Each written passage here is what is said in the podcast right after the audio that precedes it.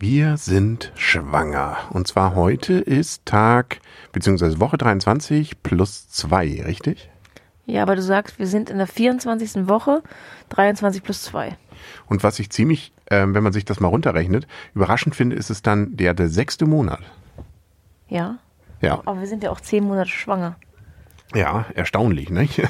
Gut, diese Rechenbeispiele haben wir ja schon gebracht. Erstmal die wichtigste Frage des Tages natürlich, wie geht's dir? Ich bin müde, aber mir geht es gut. Und er tritt. Er tritt, ja. Auch das ja äh, sozusagen immer dieses, äh, gestern Abend wäre auch wieder, ne? Hm, hat heute noch gar nicht so richtig getreten, so ein bisschen ja fast schon wieder Angst und dann tritt er und dann kommt sofort so ein Lächeln über dein Gesicht. Ja, mal gucken, ob wenn er dich dann mal tritt, ob es dann auch so ist. Ja, mal schauen.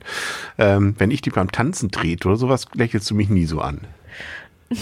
Das war noch, als ich frisch verliebt bin. Ich war jetzt bin ich in den Kleinen verliebt. Okay, ja, ja. Gut. Ähm, gibt jetzt mehrere Dinge, über die wir, glaube ich, reden können.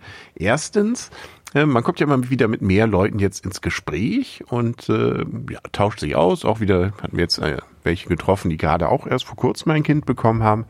Und äh, ja, so die, die Prognosen, wie sich jetzt unser Leben ändern wird, dann, wenn das Kind da ist oder nicht, sind teilweise sehr, sehr unterschiedlich. Und ähm, was bei mir zumindest dann auch relativ schnell dabei ist, ist, dass man ja, natürlich drüber nachdenkt, ja, wie wird's denn jetzt sein? Heißt das jetzt, dass also in ja, etwas über drei Monaten ich mein gesamtes Leben, so wie ich es kenne, ändere und ersetzt wird durch ein komplett neues oder nicht? Also kann man sich noch mit Freunden, also ähm, treffen, welche Dinge darf man noch machen, kann man noch machen, was geht noch, was nicht? Ähm, Finde ich schon interessant. Also das äh, ist mir natürlich bewusst, dass sich ja auch natürlich was ändert, aber wie massiv diese Änderung sein wird, bleibt noch ein Leben, bleibt keins, ist man müde oder nicht?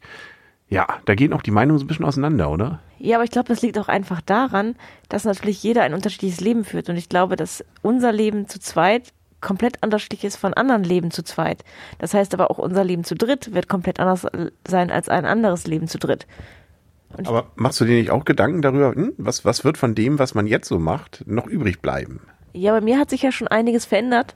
Vielleicht macht es das ist auch ein bisschen einfacher. Ich habe jetzt ja schon viele Dinge von denen, die ich vorher gemacht habe, aufgegeben für unser kleines Baby. Das musstest du ja noch nicht machen. Und ähm, dadurch hat sich ja eigentlich auch schon ein Teil meines Lebens ähm, doch komplett gewandelt. Ja, was glaubst du denn, was bleibt? Ich, ich habe eigentlich die Hoffnung, dass ich sozusagen wieder mehr machen kann.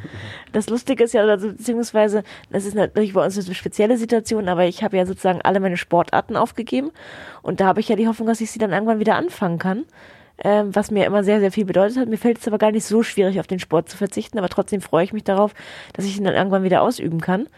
Ähm, und ich glaube, dass es auch trotzdem alles noch bleiben kann, solange wir die gleiche Flexibilität und Spontanität an den Tag legen wie jetzt. Natürlich ist es, wird es komplett anders sein und Spontanität ist nicht mehr gleich Spontanität von jetzt. Aber ich denke schon, dass man sich gewisse Sachen bewahren muss und bewahren sollte, dass auch immer jeder nochmal für sich etwas machen darf, dass du zum Beispiel nochmal ins Kino gehen darfst und dass zumindest dann, wenn ich nicht mehr stille oder dass, wenn ich mal eine Stunde lang nicht stille, ich mal das Haus verlassen kann.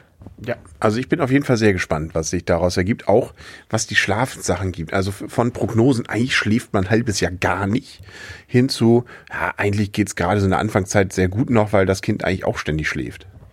Ja, ich glaube, die Anfangszeit, dass man da so viel schläft, glaube ich schon nicht, aber man kann sich auch einfach mal abwechseln. Man muss sich dann auch einfach mal nachts trennen. Also dann, wenn du vielleicht wieder arbeitest, das höre ich von vielen, dass man einfach auch mal getrennt schlafen sollte. Ja, da sind wir mal gespannt, wie wir sowieso auch jetzt neue Tipps gekriegt haben. Wie sieht's denn aus? Wohin denn jetzt mit der Wickelkommode? Mit ins Schlafzimmer hinein oder gerade nicht? Da kam jetzt so der Tipp, dass doch Geruchsbelästigung da war. Das haben wir jetzt anderen erzählt. Die sagen, nein, Geruchsbelästigung ist gar nicht. Ähm, aber so dieses, äh, und das der Argument fand ich natürlich sehr zündend. Ähm, wenn du dann nachts wickeln müsstest, würdest du mich ja wecken, wenn es im Schlafzimmer wäre. Das hat mich viel überzeugt. Nee, umgekehrt. Wenn du es nachts wickeln musst, unser Baby, dann würdest du mich ja wecken. Ah.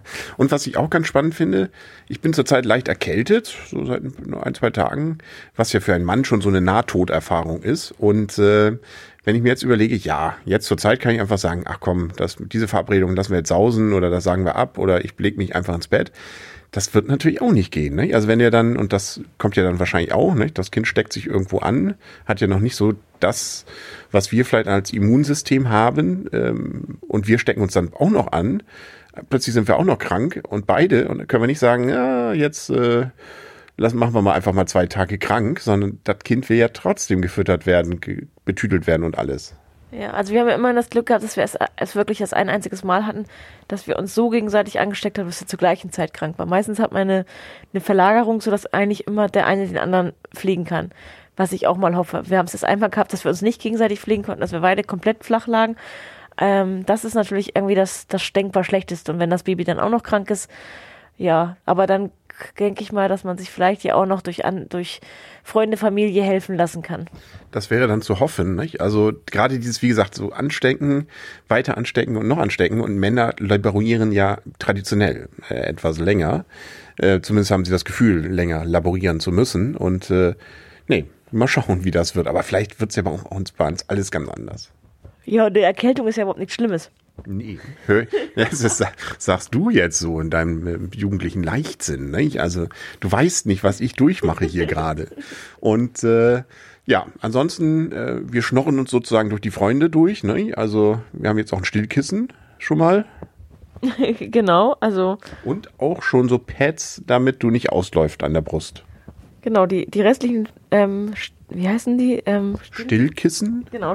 Nee, Stillkissen haben wir ja bekommen, also Stillpads. Ähm, irgendwas auf jeden, auf jeden Fall. Milchstopp. sozusagen Slip-Einlagen für den BH. Genau, haben wir jetzt auch schon. Also alles schon vorhanden, sehr praktisch. Mal schauen, wie wir als nächstes beglücken, wen wir, wo wir noch was kriegen. Gut, dass Sie das alle hier nicht hören können. Und ähm, wir, sollten eigentlich, wir sollten eigentlich möglichst viele Leute besuchen, die kleine Kinder haben und die schon aus dem Gröbsten drauf sind. Und dann kommen die wahrscheinlich immer auf Ideen, oh, das brauchen wir nicht mehr, wollt ihr das mitnehmen? Genau. Nein, das machen wir natürlich nicht. Also falls das jetzt doch einer von denen hören sollte, die Strategie haben wir da aus Gag jetzt gesagt. Ähm, und dann noch ein Thema. Äh, wir sind jetzt, haben jetzt angefangen, äh, die Hebammen abzufragen und bisher leider nur absagen. Ja, das ist natürlich sehr schade. Ähm, das ist, was ich sozusagen der Worst Case, den ich befürchtet hatte. Ich hatte eigentlich gehofft, dass es nicht so eintritt, dass wir eigentlich da mehr Glück haben. Ähm, wir bleiben weiter am Ball und hoffen, dass jetzt irgendwann doch eine Hebamme Zeit für uns hat. Vor allem haben wir ja bei weitem noch nicht alle durch. Also das sind ja, wir sind ja kratzen ja sozusagen noch bei denen jetzt, ähm, die, uns ja auch schon empfohlen wurden, nicht? Und also noch bin ich frohen Mutes. Es sind ja auch noch ein paar Monate hin. Also wir hatten heute auch da ein Gespräch, da meinte die, was jetzt kümmert ihr, müsst ihr ja schon drum kümmern? Oh Gott. Also die war auch ganz verwundert. Ja, und es gibt aber auch Leute, die, also Kinderlose, die sagen, wieso braucht man überhaupt eine Hebamme für die Nachsorge? Ja, aber ich glaube, also das, da sind sich doch die Literatur, die wir so haben, alle einig. Das wäre schon ganz gut. Also äh, gerade um schon ein paar Infos zu bekommen, ähm, ist das, glaube ich, allein auch schon zur Beruhigung. Also äh, jemanden zu haben, haben, der da täglich mal vorbeischaut und weiß, wie es geht äh, und wo man dann auch die Fragen lassen kann. Ne? Also äh, das ist schon, glaube ich, ganz nett. Ja, aber das habe ich, das habe ich vorher auch nicht gedacht. Also ich habe dann schon immer mal gehört, da kam die Hebamme vorbei, weil mir war nicht bewusst, dass sie dann ja wirklich zehn Tage lang jeden Tag vorbeikommt. Zumindest laut der Beschreibung, ja. Äh, genau, das fand ich schon wirklich erstaunlich, aber ich finde es für mich selber beruhigend, ähm, wenn, wenn man diese Hilfe hat, halt hat. Vor allen Dingen, weil man natürlich trotzdem im Freundeskreis leider keinen ähm, in diese Richtung hat, ne? Nee. Ja, Obacht also, hiermit schon mal unser Tipp Nummer eins, Pro-Tipp für Kinderkriegen, nicht? Vorher schon mal sich die ein oder andere Hebamme im Freundeskreis sichern, nicht? Wir haben keinen im Freundeskreis. Nee, noch nicht. Vielleicht sollten wir noch mal irgendwo in Kreise gehen, wo man Hebammen kennenlernt. Was soll man mit Betriebswirten und Juristen im Freundeskreis? Ja, grauenvoll. Und Ärzte, ja, Ärzte auch nicht die richtigen sozusagen, was dafür jetzt gerade gilt. Ja, ja, man hätte vorher viel besser strategisch planen können. Ja, und jetzt ähm, auch so Maler und sowas braucht man auch im Freundeskreis. Ja, ja, naja, gut. Gut, damit sind wir, glaube ich, für heute durch. Gibt's noch was? Gute Nacht. Gute Nacht, genau, sehr schön. Und schlaf schön. Du auch.